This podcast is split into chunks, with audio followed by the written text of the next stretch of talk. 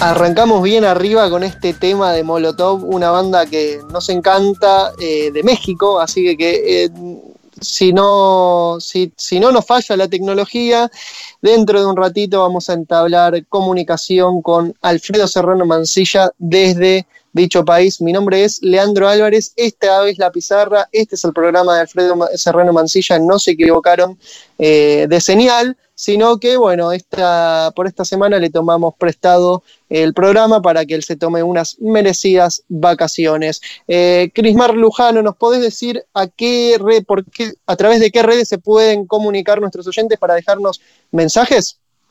Bueno, voy con todo el power, como dirían los de Molotov, porque estamos hasta en la sopa, lo hemos repetido muchas veces, estamos en Twitter a través de arroba la ok o la ok, en Instagram, en Facebook y para los que usan Telegram tenemos un canal también donde pueden seguir todas eh, las incidencias, las últimas noticias de nuestro programa, Radio La Pizarra.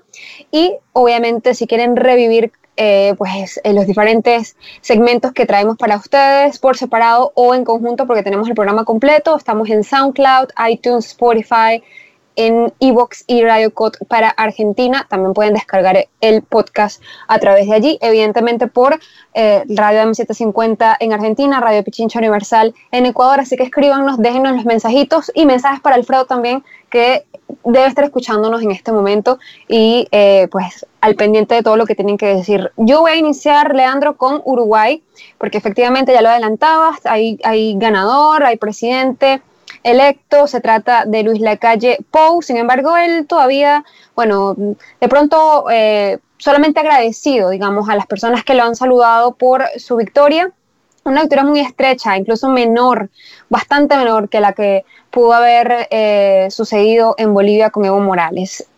Él, Daniel Martínez, Daniel Martínez de el Frente Amplio fue el primero en saludarlo, le ha dicho, la evolución del escrutinio de los votos observados no modifica la tendencia. Por lo tanto, saludamos al presidente electo, Luis Lacalle Pou, con quien mantendré una reunión. Agradezco de corazón, de corazón a quienes confiaron en nosotros con su voto. Luis Lacalle Pou casualidad, casualmente no ha saludado de primero, no le ha, no, le ha eh, respondido de primero ¿A quién saludo primero, Cris? ¿A bueno, quién saludo primero, tambores, tambores, tambores porque nos vamos directamente hasta eh, bueno, el mundo imaginario de Guaidó, donde él es presidente. No.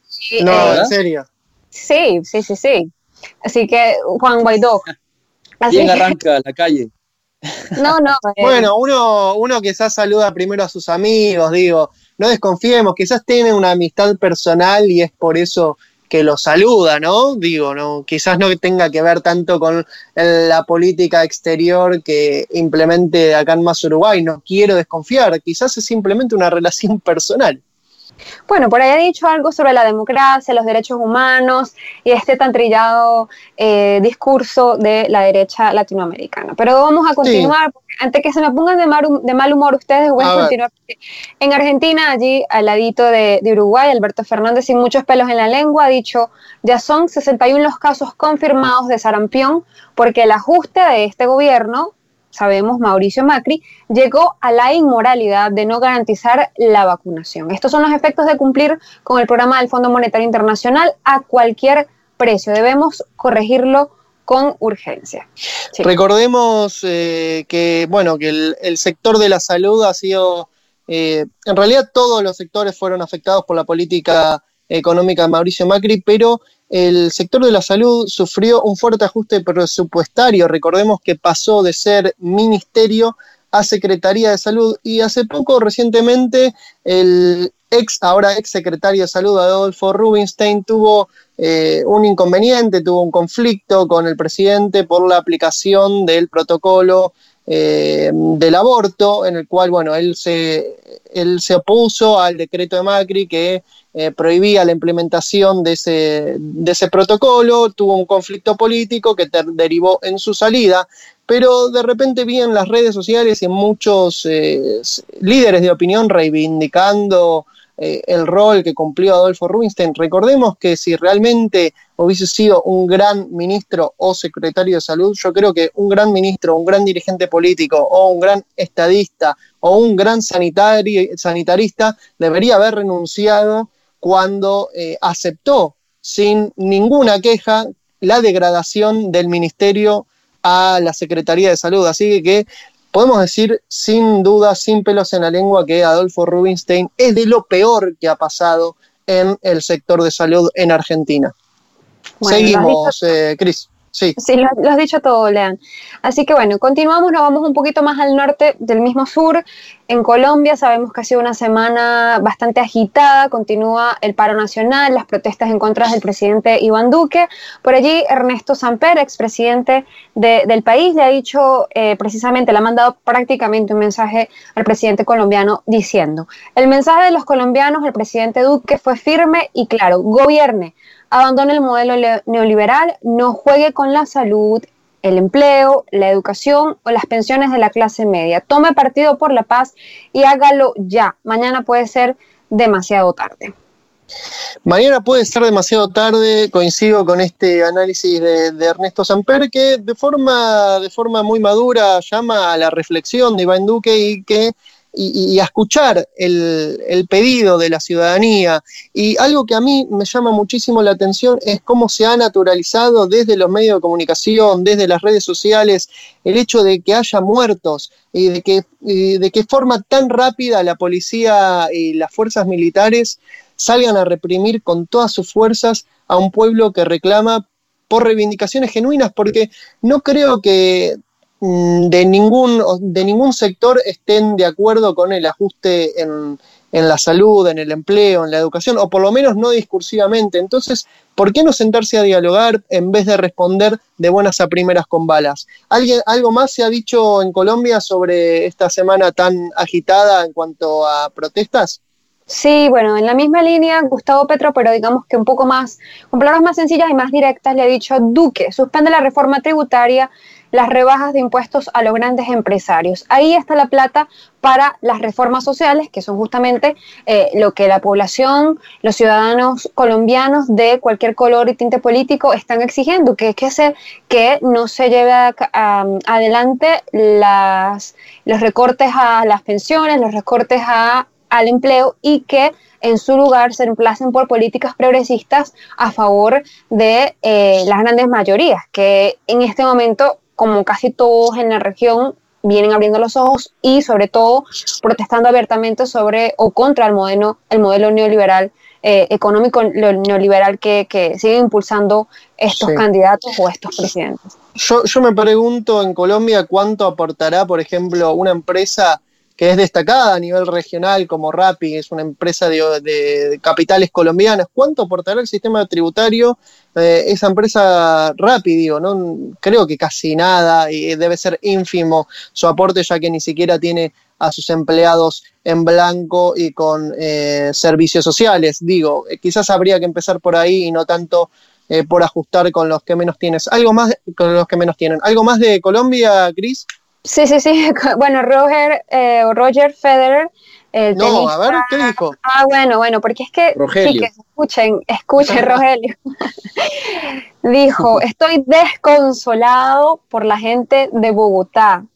Debido al toque de queda, desafortunadamente no pudimos organizar el partido que he esperado tanto, porque sí, señores, hubo eh, toque de queda no solamente en Bogotá, pero también en otras ciudades de Colombia como Cali, que me resulta bastante irónico que sea Chile, sea Colombia, sea Ecuador. y que la dictadura en realidad, o sea, que sale el ejército a reprimir directamente, a matar, con permiso, con licencia, y sea Venezuela entonces la que se llame o la que sea llamada mm, dictadura. Muy, muy eh, se me vienen eh, a, la cabeza, bueno, estos ejemplos que citamos recientemente, contemporáneos, eh, de la aplicación del toque de queda. Digo, Chile ya está batiendo todos los récords con estado de sitio, Ecuador también, los tanques en la calle de Quito, las calles de Quito, ahora Colombia, que este toque de queda se ha llevado la vida del joven Dylan Cruz, un joven de 18 años que salió eh, como cualquier otro ciudadano joven, con esperanzas, con sueños, a reclamar por algo que es justo, por algo que es mínimo, que son condiciones mínimas de vida, de existencia, de reproducción. Y el toque de queda eh, siempre termina mal, siempre termina con muertos. En Argentina también ha pasado, hubo toque de queda en el 2001 con la represión brutal del gobierno radical de Fernando de la Rúa. Y siempre son gobiernos de derecha los que, los que hacen esto, los que hacen esta, eh, esta masacre, ¿no? Los que llevan adelante esta masacre que también afecta eh, a eventos multitudinarios, a eventos deportivos, como era el caso de la visita de Roger Federer, que bueno, lo del partido de tenis termina en un segundo plano. Eh, la verdad que destaco la sensibilidad social de Roger Federer al, primero mencionar que está desconsolado por la gente de Bogotá, por lo que están sufriendo por esa represión brutal. También ha pasado en Chile que la Copa perdón, que la Copa Libertadores se iba a disputar la final en Santiago de Chile y por, por, la violencia ejercida sobre todo por la fuerza de seguridad eh, contra la población no se terminó eh, llevando adelante. ¿Te parece, Cris, si pasamos a otro país? Tenemos Chile, ¿no? Sí. Sí, creo que habrá. un pequeño Es que realmente eh, a mí me parece escalofriante, y, lo digo con, con, mucha, con mucha sinceridad, es realmente escalofriante ver las similitudes de los escenarios que se han producido tanto en Ecuador como en Colombia y en Chile. Pareciera que hubiera un libreto, ¿no? Que se está siguiendo al pie de la letra. Ver las imágenes de estos días patéticas en Colombia, con tanquetas en las calles, la represión del SMAT, es una reproducción casi copia calca de lo sucedido en Ecuador cuando las protestas contra Lenín Moreno con su ley del paquetazo. Y lo visto por los carabineros en Chile. Es realmente impresionante las similitudes, compas. Eh, yo no quiero alentar aquí ninguna teoría conspiranoica, pero el libreto es bastante, bastante similar. Lo curioso es que también el abordaje de los medios tiene algunas similitudes. Por supuesto, lo de, eh, lo de Colombia, lo de Ecuador y lo de Chile, vándalos, ¿no? Es la palabra que ha primado en muchas de las coberturas mediáticas. Lo de Bolivia, golpe de Estado, bueno, la prensa mainstream ahí sí habló de un estallido social. Para dejarlo nomás ahí boteando, compas, los eufemismos de los que hablamos del programa pasado, al pie de la letra. La jerga golpista está vigente. En mi país, Que, todos son, que todos son cortados con la misma tijera, que son caimanes del mismo charco, como lo es también, porque aquí vamos justamente ya a pasar a Chile, eh, que veníamos hablando, porque Sebastián Piñera en lugar de querer apagar el fuego, lo que hace es echarle más leña. Fíjense que ha dicho, proyecto de ley para que las Fuerzas Armadas colaboren en protección de infraestructura crítica permite, y aquí hace un inciso, sin restringir libertades o derechos ciudadanos, resguardar hospitales, sistemas de telecomunicaciones, líneas de transmisión, bla, bla, bla. Ahí básicamente lo que le está diciendo, bueno, en este caso ellos no van a restringir libertades o derechos de ciudadanos, pero en otros casos, pues ellos tienen prácticamente cancha abierta para hacerlo. Yo creo que el, presidente Sebastián Piñera eh, debería revisar básicamente lo que dice, porque cuando uno mira su, su timeline, su, eh, sus tweets, ve unas serias contradicciones en que primero se toma el prácticamente eh, celebra las, las protestas y luego entonces dice no es que hay que hay que controlarlas la verdad es que yo no entiendo qué es lo que él quiere decir. Recordemos que bueno que las violaciones eh, a los derechos humanos en Chile han sido también materia de análisis por ejemplo de Human Rights Watch que ha visitado eh, su, bueno, el director de la División de las Américas, José Miguel Vivanco, quien ha sido durísimo con los carabineros, ha dicho, entre otras cosas, que han sido responsables por gravísimas violaciones a los derechos humanos, que la forma en que los carabineros han actuado en estas protestas y también en el pasado refleja problemas estructurales muy serios que explican su brutalidad e incompetencia. Así que, que eh, Piñera está entre las cuerdas las violaciones a los derechos humanos en Chile son un hecho, no se pueden ocultar y es gravísimo lo que ocurre. Seguimos, eh, Cris. Sí, un último comentario sobre eso. De hecho, la directora de Amnistía Chile denunció que se le amenazó de muerte luego de publicar el informe sobre las violaciones de derechos humanos eh, en Chile, que habría sido publicado por la Corte Interamericana de Derechos Humanos. Así que, bueno, aquí vemos claramente, de eso no habla Luis Almagro, de quien vamos a hablar en este momento, porque él con, en, su mundo imaginario, yo creo que ellos todos son como cortados con la misma tijera, dice, oh, es muy cínico, la verdad no lo sé. Los problemas de la democracia se resuelven con más democracia, con más diálogo. Yo creo que ahí le faltaría decir como hicimos en Bolivia o no sé. Claro. O sea, no puedo estar más de acuerdo con Luis Almagro en este tuit. El tema es que en su accionar como secretario de la OEA ha demostrado todo lo contrario, es decir, eh, en Bolivia ha apoyado eh, un golpe de Estado de forma abierta. ¿Dónde está la democracia en, el gobierno, en un gobierno como el de Yaninani, es que se ha investido a través de un golpe de Estado militar que le ha puesto la banda un, militar. Es decir, o sea, lo que ha sucedido en Bolivia es muy gráfico, es muy literal, es un golpe de Estado y fue apoyado por la OEA. Como decimos acá en la jerga futbolística en Argentina, esa mancha no se borra, Almagro. Algo más por ahí, así luego pasamos al, repaso de, medios de comunicación, Cris. Una cosita sobre lo de la OEA y que es importante resaltar, el Centro Estratégico Latinoamericano de Geopolítica mandó una carta a la Organización de Estados eh, Americanos exigiendo que se publicara finalmente el, informe, y valga la redundancia, final, completo. ¿Y cuál fue la respuesta? ¿Hubo respuesta? Por supuesto que hubo respuesta, pero la respuesta que además lo dijo Gerardo de Icaza, recuérdame quién es Abraham, por favor. Sí, un viejo conocido de Abraham. Bueno, es el, quién es. amigo de él, ¿no? El máximo, el máximo representante de la Organización de Estados Americanos para asuntos electorales. Digamos que el nombre es un poco más rimbombante, pero es el mandamás en la situación electoral de América Latina. Gerardo de Icaza, conversamos con él, nos confirmaba que un golpe de Estado en América Latina era casi imposible, quiero decir, un fraude electoral preciso, un fraude electoral imposible porque se necesita un ejército, fue la palabra que empleó, un ejército para poder torcer la voluntad popular. Bueno, el mismo señor que recomendó que se haga una segunda vuelta es el personaje al que, se, al que refiere Cris. Bueno, él mandó una carta en respuesta a CELAC diciendo que todavía no había un informe definitivo de la auditoría y que cuando una vez se haya finalizado ellos lo, eh, pues lo, van a, publicar y será de consulta pública.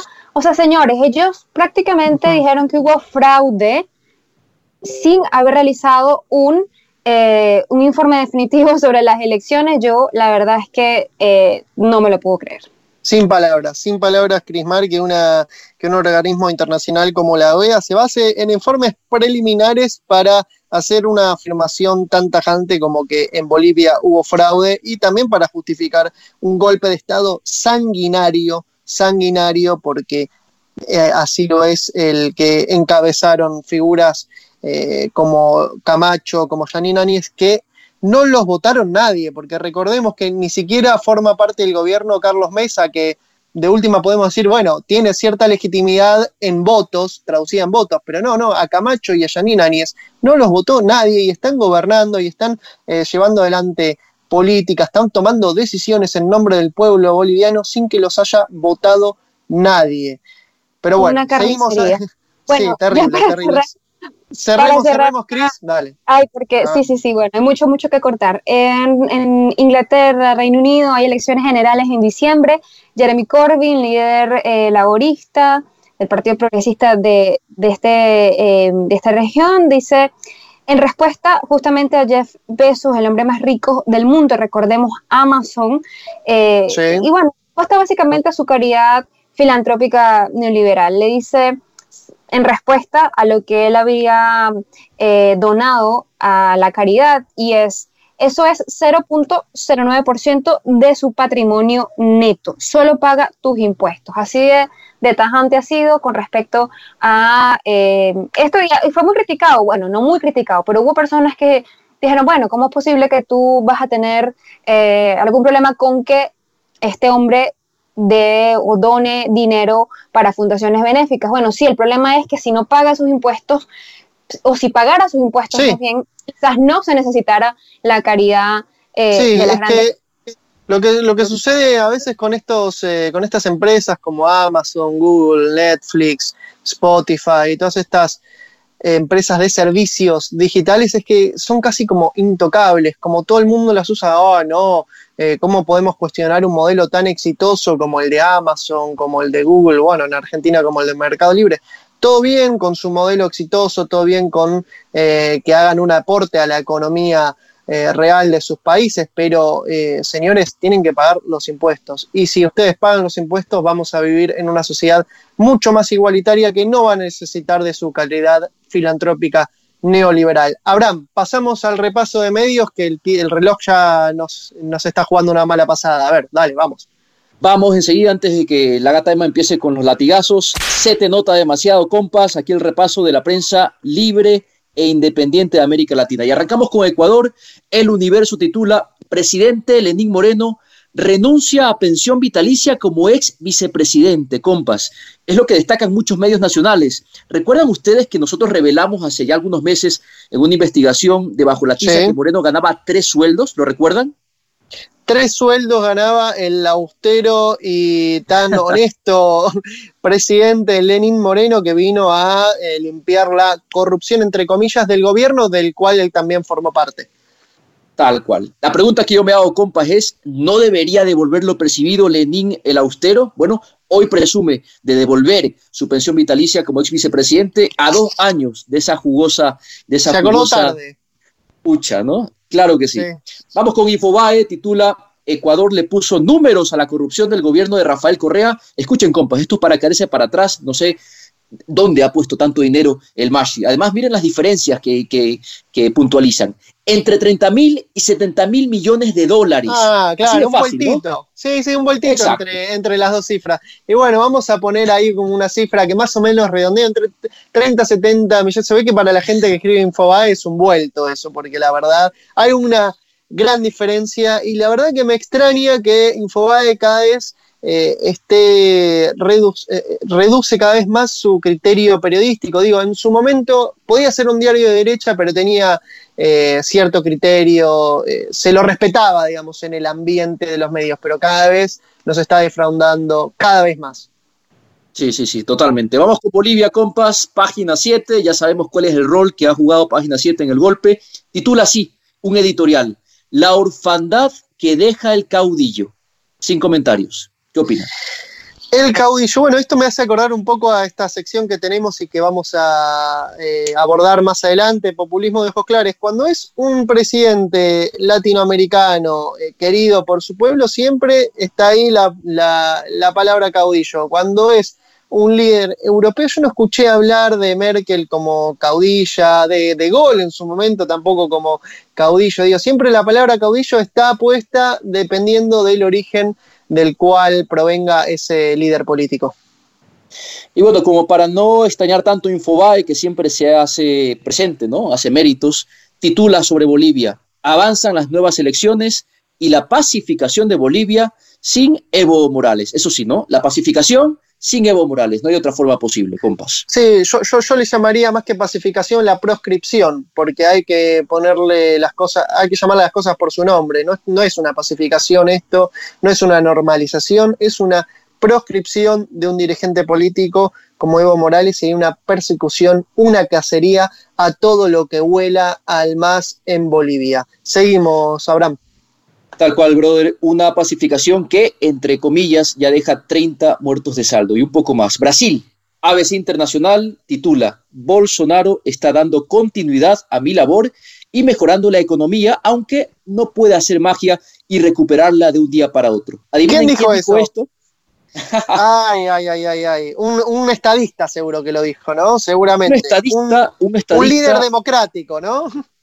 Tal cual, tal cual, tal cual. Un estadista de la talla compas de Michel Temer. Así les dejo las cosas. Wow, qué cara dura, ¿eh? qué cara dura Michel Temer, la verdad.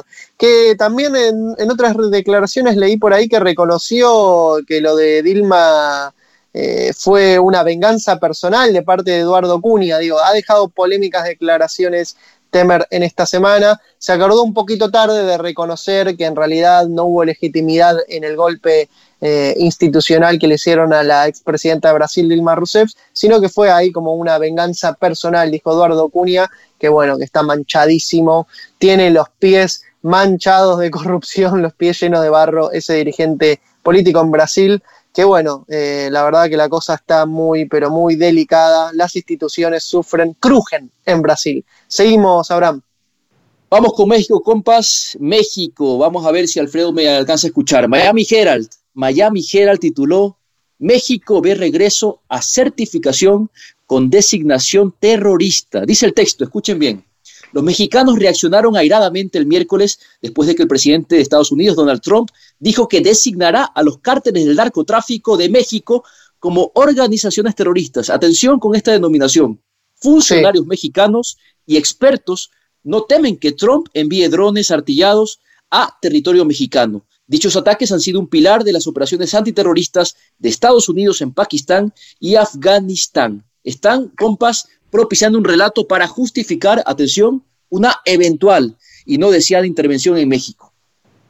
es durísimo, es durísimo, es durísimo, Abraham, lo que relatás porque estamos hablando de drones, a ver, repitamos esto, drones artillados en territorio mexicano, o sea, estamos hablando de una completa militarización del aire en México, del espacio aéreo en México, eh, una práctica que ha llevado adelante Estados Unidos en regiones como Pakistán y Afganistán, que bueno, eh, no hace falta aclarar que han sido devastadas por la guerra, por esa guerra que emprendió Estados Unidos en Medio Oriente y que ha dejado una crisis humanitaria sin precedentes. Ojalá que esto no, no avance mucho más. Y me pregunto si estos drones artillados en cielo, en territorio mexicano, se hubiesen implementado también si el presidente no hubiese sido Andrés Manuel López Obrador, ¿no? Estoy haciendo ahí un poquito de eh, historia contrafáctica, no sé qué opinan ustedes.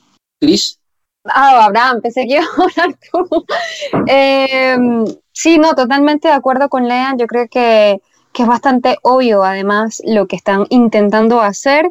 Y hay que estar muy ojo visor, muy pendiente, porque esto va definitivamente a, definir bastante lo que eh, las agresiones posibles en un futuro contra México de parte de Estados Unidos, que yo creo que se veía venir porque es que eh, yo, yo, yo, no, yo no me podía creer honestamente que Trump iba a quedarse tan tranquilo viendo cómo eh, ahí el vecinito hacía prácticamente lo que soberanamente ha decidido hacer y no lo que, lo que se le ha mandado desde el norte como ha sido tradición con otros gobiernos. Y cerramos, eh, que tenemos algo más por ahí, Abraham, como para cerrar este repaso de redes y medios.